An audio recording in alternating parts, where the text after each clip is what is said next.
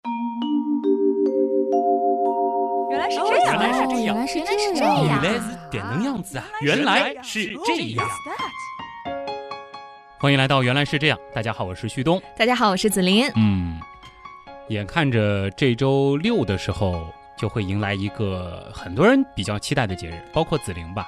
嗯，情人节呀、啊，那个但是呢，旭东这个人，他的心里啊是很黑暗的。嗯、他呢今天特别预谋做了这期颠覆情人节的节目，为的就是让你们过不好情人节。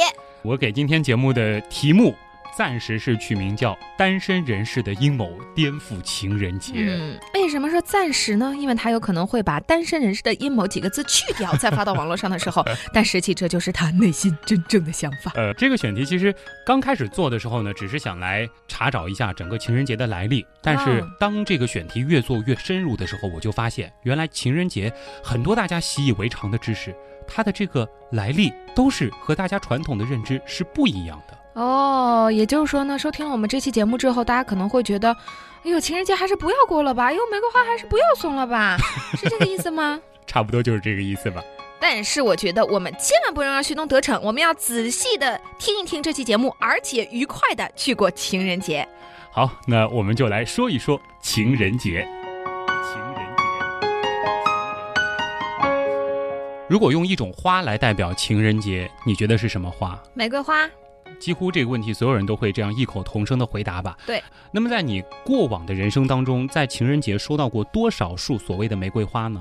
这是一个科学问题还是一个隐私问题呢？ 好，反正是收到过，对不对？收到过啊，啊、是什么样子的花儿？有收到过红玫瑰，也有收到过白玫瑰，嗯，就是那嗯种茎上带刺儿的，对，花朵比较大的，是然后花瓣特别多的，对呀、看上去非常美的，就是大家传统认知的那个玫瑰花，对不对？嗯，我特别喜欢那种花朵很大的嗯那种，就是看起来，哎呀，玫瑰那个花瓣层层叠叠的，然后如果它盛开了，你在家里养几天，哎呀，嗯特别美。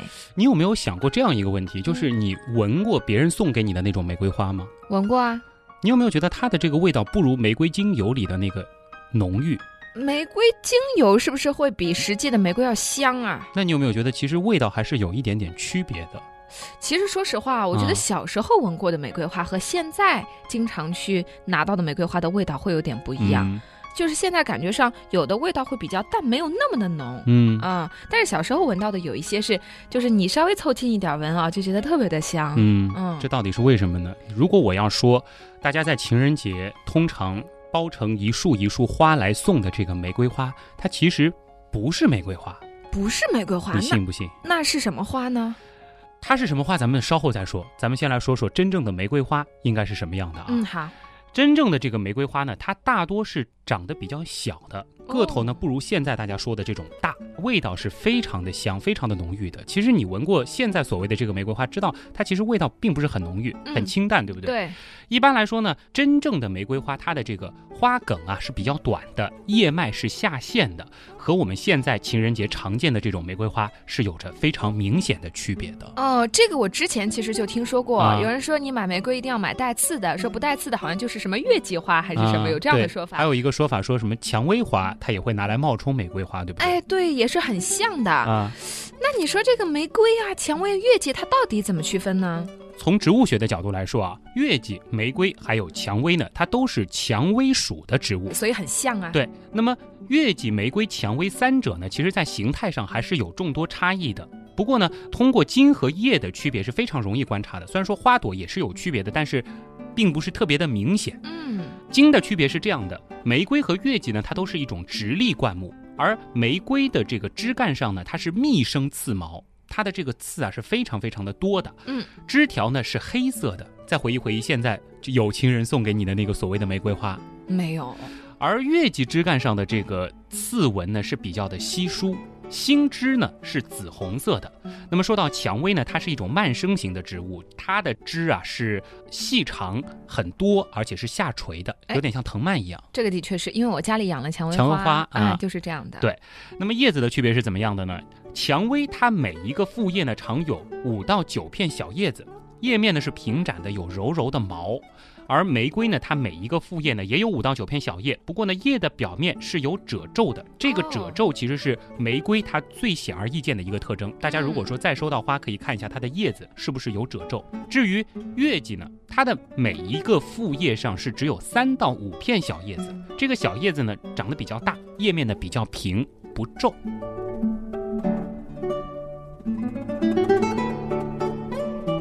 哦，也就是说，我们单看花呢，可能比较难辨别。我们可以去看一下它的亲和叶哈。嗯对那以后你说大家去花店哈，都是唰唰唰冲进去一看，啊，我要买玫瑰花，然后就拿起这个花看叶子啊，看茎 啊，看半天哈。 嗯啊，那我们现在大部分人认为的这个玫瑰，它到底是什么呢？大家如果仔细听刚才的这段内容的话，应该会发现，好像我们所描述的这个玫瑰和大家现在所认为的这个玫瑰区别还是很大的。嗯，但是其实啊，在欧洲的众多语言当中，蔷薇、玫瑰和月季，它用的都是一个词，哦就是英语的 rose。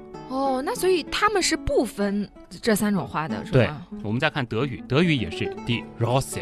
哦，因为呢，这个蔷薇属的植物啊，它从中国传到欧洲以后呢，欧洲人并不能看出它们的不同之处，所以说呢，就统一都叫了这个 rose 这个名字。嗯，那么现在花店当中卖的很多玫瑰呢，其实它都是现代月季，或者是叫杂交月季，它是属于一种月季。当然，对于欧洲人来说，它都是 rose。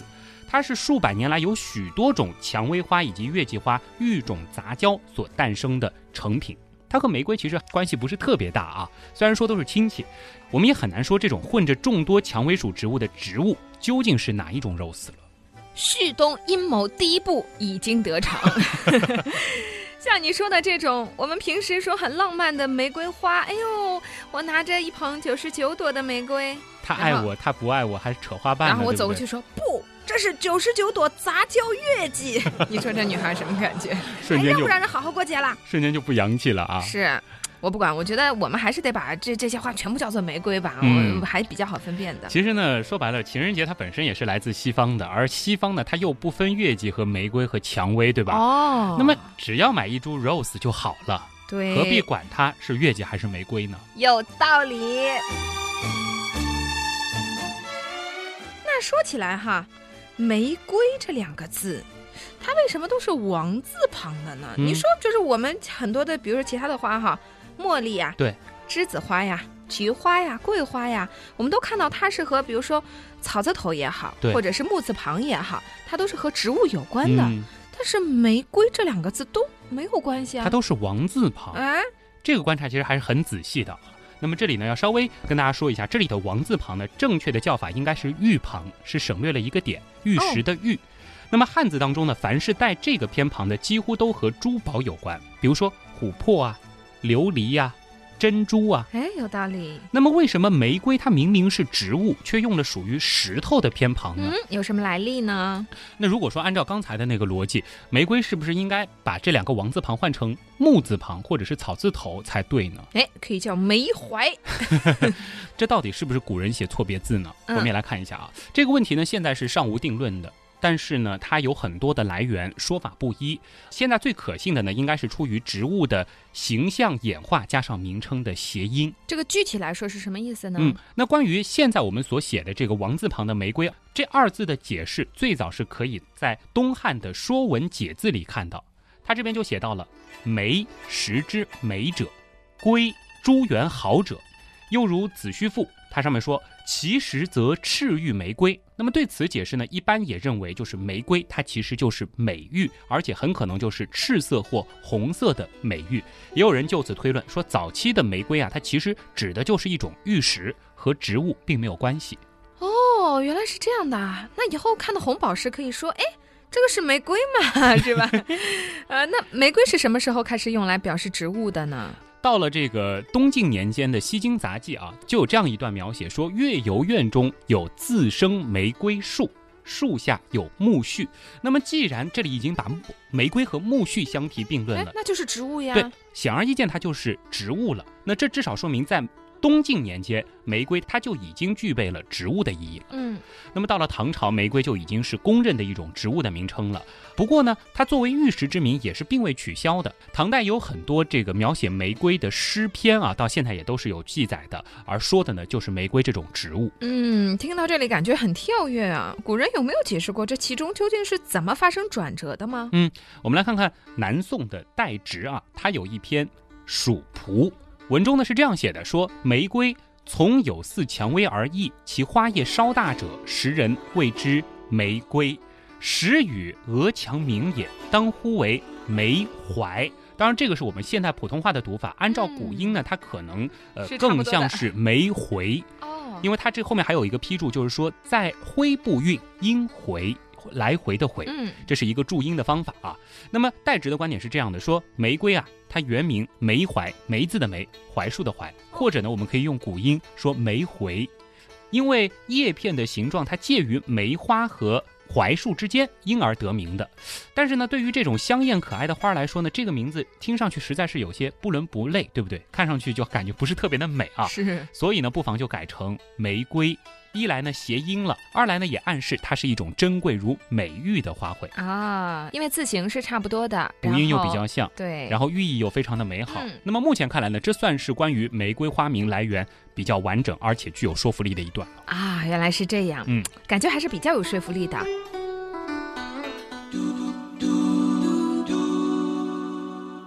那为什么玫瑰它会象征爱情呢？这个倒真的是源于西方啊，在基督教传统当中呢，玫瑰它代表着基石和根源，也代表着沉稳可靠等品质，同时呢也是圣母的象征。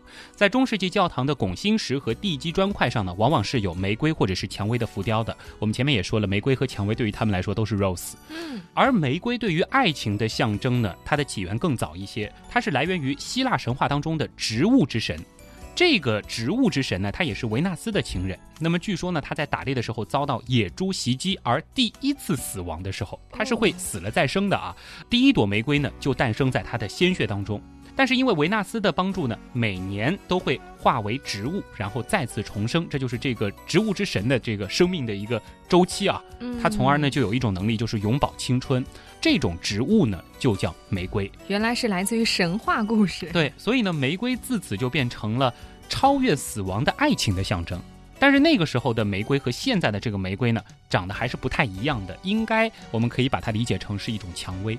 嗯，旭东阴谋二得 逞，就是以后你说我们想到玫瑰的话，会就会想到这样的一个故事哈，嗯，是不是也觉得有点被毁了的意就思？被野猪撞死，然后流的血变成了对花，呀一下子就没那么唯美凄美了，对啊吧，？那你既然这么黑玫瑰哈，啊你能不能给大家推荐一些同样适合送有情人的花，哎在情人节这天可以用上的？刚才我们说了，玫瑰象征爱情，其实它是来源于西方人的理解。那么咱们中国人有没有类似的花呢？中国文化里的情人花呢，其实是有很多的，而且呢，它都有一些来历。那我首先就给大家推荐的是桃花。人面桃花相映红，嗯，作为中原大地上历史最为悠久的栽培植物之一呢，桃花是以其鲜润轻盈的花瓣，早早的点亮了人们内心的儿女情怀。而且呢，它还有一个特点，就是它的果实啊是丰美多汁哇，又迅速的被人和女子的丰饶多产给联想起来了。嗯你看这个桃子的样子，对吧？是不是也像女生那种红扑扑的脸蛋？是那么《诗经》里面的那位“桃之夭夭，灼灼其华”，他就是用桃花来形容美少女，盛开在阳春三月里，正是草长莺飞的恋爱好时光。当然了，送桃花呢会有一个小缺点，就是说桃花的花期不长，难免呢会给人一种红颜易逝、飘零浮动的联想。哦，红颜易逝这四个字一出，这情人节还能送吗？ 而且情人节的时候桃花还没开呢吧？呃，这好像的确也有点道理啊哦。那第二个给大家推荐的呢是芍药。嗯芍药其实有的人可能会和牡丹分的不是特别清，它们长得呢的确是有点像啊，很美哎，我很喜欢很喜欢芍药药是吧？对那么虽然说芍药和富丽绝伦的百花之王牡丹它是同科同属的，但是呢，草本的芍药在气势上呢始终是逊色于木本的牡丹的，因此呢，古人称它是花中宰相。嗯，不过呢，草本自有草本的一番好处，就是相较牡丹呢，芍药的这个茎段啊是更加的柔软，叶片呢更加的纤细，花朵呢更加的妩媚含蓄。而芍药二字呢，古文是通绰约这两个字的，风姿绰约，既有容颜美好之意。还有一个典故呢，就是从前啊和情人相别的时候，男子呢往往要折上一枝芍药相赠，以示情缘深重，恋恋不舍。此花呢别名江离，也是由此而来的。哎，江离，江离，这 合适吗？情人节的，大家当然是希望一直在一起了，这好好的过个节，离别合适吗？换一个，换一个，咱还有什么推荐的、呃，那再换一个啊，第三个推荐是栀子花。啊？栀子花，哎，好像栀子花开呀啊开开对，古时候呢，栀子花它其实又名同心花，哎呦，这个听上去合适呀、好听吧？啊。有一个说法呢是说它的花朵形状的这种样子像是同心的，嗯另外一个说法呢是它结子同心。啊，具体的来源呢已经不可考了，但是可以肯定的是，记录在诗词里的有关两情相悦的句子就有描写栀子花的，说“与我同心栀子，报君百结丁香”，这样一种纯净柔美，并无太多玄机的话，自然呢也是适合那些温情脉脉的接地气的情思了啊。当然啦，这个栀子它肥厚的花瓣和浓郁的香味呢是比较容易招昆虫的，嗯，这昆虫们非常喜欢这种味道，所以呢，如果在夏天的时候给心上人送上一束栀子的话，得千万检查一下里边别有虫子了。哎呦，你这是给女孩添堵吧？ 很多女孩都怕虫子哎呃，有没有更完美一些的选择呢？嗯，还有一个荷花，荷花，在古代的时候呢，睡莲是还没有引入中土的，所以荷花在那个时候呢，专享一个更响亮的名字，就是莲。而这个莲啊，它是和连在一起的莲、怜爱的怜以及恋爱的恋同音的，对不对？谐音。哦，这一说又觉得它很合适了。对，，再加上这个莲子深处的一丝苦心，以及藕断丝连的这种特性，每一个特征好像都暗示着这种默默不得语的情人怀思，是不是？嗯，挺有意境的。而且荷花当中呢，还会出现一种非常特殊的现象，那就是并蒂莲。这个应该，尤其是紫菱刚刚办完人生大事，对这嗯种象征是很了解的吧？我的婚礼上也用了莲花 呀。对，那么在古代服饰当中呢，经常会出现就是并蒂莲，也就是说一个枝头开出两朵相依相伴的荷花。那么这个寓意就不言而喻了，是不是？天造地设，佳偶天成。太棒了！情人节我们就送荷花 吧。可是荷花花店里有卖吗？我们要找个池塘去摘是吗而？且季节也不对，对 呀、你还有更合适一些的吗？那我就。再换个思路吧，当然，其实也有朋友提到合欢花，那么它都有这个优缺点啊。嗯，我们不如不送花，送果实怎么样？送果实，送个土豆，送个什么？此物最相思是什么？红豆啊，红豆生南国，哎，对不对？这倒挺合适。其实，还有呢，叫“投我以木瓜，报之以琼琚”。木瓜它也是很浪漫的东西。你真的觉得送木瓜合适 吗？在情人节的时候，一个男生遇到一个女生，会嫌那个什么小是吧？给他送，好，我我们给你送换三一个个木瓜吃吃。换一个，换一个，啊换一个啊！这个叫“情桑低绿枝”，桑树它也是有这个意思的。情桑桑树，你的意思是送一棵树吗？还是送一些枝叶给他？送一些桑葚啊，或者说枝叶、桑叶都可以。哎呦，你能想象一个女孩捧着一捧桑叶在马路上走的感觉吗？好了，其实原来是这样。曾经也说过，另外一个可以在情人节送的东西就是花椒。 调味品啊， 很早以前原来是这样，曾经说过啊，就是说花椒在古代呢是寓意多子多福，因为花椒它的这个植物形态上的这个子啊是结着一丛一丛的，哦，非这常倒多是的。对，还有一个就是椒房之宠，这个以前《甄嬛传》里面也提过，对吧？这说的其实就是花椒，它是绝对适合送有情之人的。我脑补了一下，旭东将装满红豆、木瓜、桑叶、花椒的袋子送给女生的画面。哎呀，简直太美了！难怪旭东还没有女朋友。总之呢，大家不管送什么啊，就像张爱玲说过的，就是所谓心底有爱，哪怕是尘埃，也一样能开出花来。嗯，这句倒是实实在在的中哈。听啊，嗯。啊，那说了一大堆的植物了哈，我们来说说情人节本身吧。嗯，你考证过它的来历吗？感觉好像你去找一下的话，会发现很多不同的版本。哎对，版本非常非常的多，说不准哪个才是确切的。但是我个人呢，会倾向于这样一个版本，大家呢就当听故事啊。好，大量的人类学和动物学研究学者认为呢，情人节可以追溯到古罗马的牧神节。嗯在古罗马时期呢，春天是从二月十四号或者是二月十五号开始的。那么这个时候呢，各种动植物就生长繁衍起来了，。 春节呀，这意思 就是。哎其实类似于他们的春节啊。那么古罗马人为了保佑未来一年里人、牲畜还有粮食的生产力呢，就会举行一种盛大的典礼来庆祝这个牧神节。在这个典礼上呢，年轻的女子她们会把名字啊放在盒子里边儿，然后呢，年轻的男子就上前抽取，抽中的一对呢就成为一对了，然后并且生活在一起了。听到这里，我瞪大了双 眼啊，太随便了，这乱点鸳鸯谱啊，一点也不浪漫了。是的，真的不是很浪漫哦，这个牧神节，而且挺乱的，是不是会这样觉得？到了公元三世纪的时候呢，罗马有一位皇帝叫克劳迪乌斯二世，他宣布禁止年轻人结婚，啊，这是为什么呢？他是为了让更多的男人可以无牵无挂的去战场，否则家里妻儿老小的，对吧？呃，无心恋战啊。嗯，这个时候呢，有一名叫做瓦伦廷的神父，他就违反禁令，相继的为那些相爱的年轻人举行婚礼，嗯然后被告发了。那么这个瓦伦廷神父呢，就在公元二七零年的二月十四号被处决了。好悲惨的故事，那么到公元五世纪末，基督教兴起之后呢，神父们认为牧神节过于放纵了，应该废除，那么就改为庆祝瓦伦廷节。嗯，这不是情人节的英文吗？对，就是这样的啊。而在牧神节的时候，用来写这个伴侣名字的卡片呢，就变成了表达爱意的贺卡。那么这个装卡片的盒子呢，也成了情人节的一种礼物了。好吧，我们都还以为这情人节肯定是来源于一段凄美的浪漫故事呢，原来起源于一个悲剧。这么一想啊，还是我们中国的情人节七夕好啊，牛郎织女的故事多唯美。这你就错了。嗯。其实呢，七夕节或者叫乞巧节，它并不是纪念牛郎织女的爱情的，而就是纪念织女这个人。啊，这民间呢又把织女叫做七姐。那么乞巧节呢，它是一个女子的节日，因为织女呢是被古代的中国人是奉为纺织女神，凡间女子呢便在七月初七的晚上向她祈求智慧和。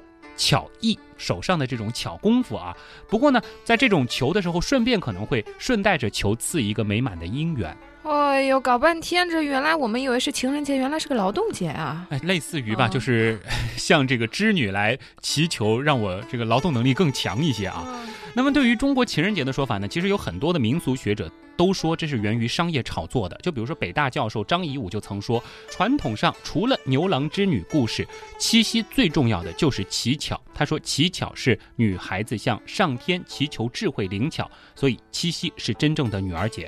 而中国民间文艺家协会主席冯骥才他也说过，七夕表达的是已婚男女之间的情感，嗯，不是表达婚前恋人或情人的情感的。我觉得这位冯骥才主席说的非常好，这样子我以后也可以过七夕嗯节，就因为七夕我你已还是婚能了过对。 哎呀，此时此刻我又想说，旭东阴谋三成立耶，回了二月十四号啦。七夕呢，你也没有放过，丧心病狂啊！ 那你来说说哈，我们都说的七夕节它不是一个情人节，那中国的情人节到底是哪一个呢？关于这个问题呢，其实争论很多，但是大体上呢，倾向于两个节日，那就是元宵节还有上巳节。不是吧？元宵节不是个团圆节吗？合家团圆吗？元宵节大家其实已经很熟悉了，呃，大家更熟悉的可能就是元宵灯会，对不对？哎，对呀，拉个兔子灯，我小时候对好高兴啊那。元宵灯会在封建的传统社会当中呢，也给未婚男女的相识提供了一个机会。大 party 的意思是吗？对，传统社会呢，年轻女孩是不允许外出自由活动的，但是过节的时候呢，就可以结伴出来游玩儿。哦，元宵节的这个赏花灯呢，正是一个交友的好机会。未婚男女借着赏花灯呢，也可以顺便为自己物色一下对象。那么元宵灯节期间呢，又是男女青年和情人相会的一个时机。众里寻他千百度，蓦然回首，那人却在灯火阑珊处。啊，就是一个拉着兔子灯的女孩儿，哎， 是这意思吧？是。嗯那元宵节说完了，我觉得有点道理哈。那上巳节又是个什么节呢？上巳节呢，大家可能会更陌生一些啊，嗯它是每年农历的三月初三。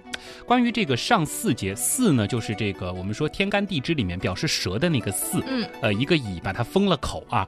周礼有规定说，未出嫁的女子呢就得待在闺阁之中，所以一年呢就只有几天出门的时间。前面提到了元宵看灯可以出去，是另外一个就是在三月初三的时候可以外出踏青。哦，所以呢，三月初三就成了单身男女相遇、相知、相识的一个机会了啊。那么上至天子诸侯，下至庶民百姓，这一天呢都会停下劳作，穿上新衣，沐浴祭祖，然后呢。踏青、赏春、结伴游乐，这个时候呢，单身男女们就可以到河边相遇相知了嘛。现在的这个相亲大会其实和那个时候的感觉是挺像的，只不过当时是没有主持人而已。啊，而且你刚刚一说到踏青啊，我就想到，嗯其实我们现在的清明节就是上巳节和寒食节把它合到一起了。对，哎呀，想想这个画面啊，元宵节的时候呢，大家在这个灯火阑珊处没有发现意中人，嗯，憋着劲儿，啊 三月三我可以外出踏青就了。等踏青的时候，啊在阳光，灿烂的日子里，看一看能不能找到自己的如意郎君呢？嗯。但是我还是觉得做到现在有一种淡淡的忧伤。嗯本以为做情人节的话题应该是很浪漫、很开心的，但是你看，说到现在， 很多玫瑰花儿不是玫瑰花儿呀，呃，情情人人节的来历节很也奇挺葩悲呀伤呀，等等的啊 哈。那既然我们今天说情人节，还是给大家说一说爱情吧，好吗？嗯，那在科学上，爱情到底是怎么一回事儿呢？科学家认为呢，爱是有三个阶段的，一开始是激情，跟着是深深的吸引，最后是温暖的依恋，嗯的确吧？那么这三个阶段呢，说到底都是由我们的荷尔蒙所决定的。肆无忌惮的激情呢，要多亏了雄性激素和雌性激素。深深的吸引，说到底呢，是由升高的羟色胺、多巴胺和去甲肾上腺素所导致的。这三种化学物质呢，都会让我们感到平静和安心。至于依恋嘛，它靠的是一种爱情荷尔蒙催产素以及加压素，是一种复合的化学体验。这两者相加呢，似乎是能够增加信任和两人之间的纽带。此时此刻，我只说得出两个字：呵 呵。我觉得吧，你把这个爱情也已经说的是完全没有感觉了，所以我想告诉你，旭东，你不单身，谁单身呢？好吧，原来是这样，就是这样。我是旭东，我是子琳。咱们下期再见。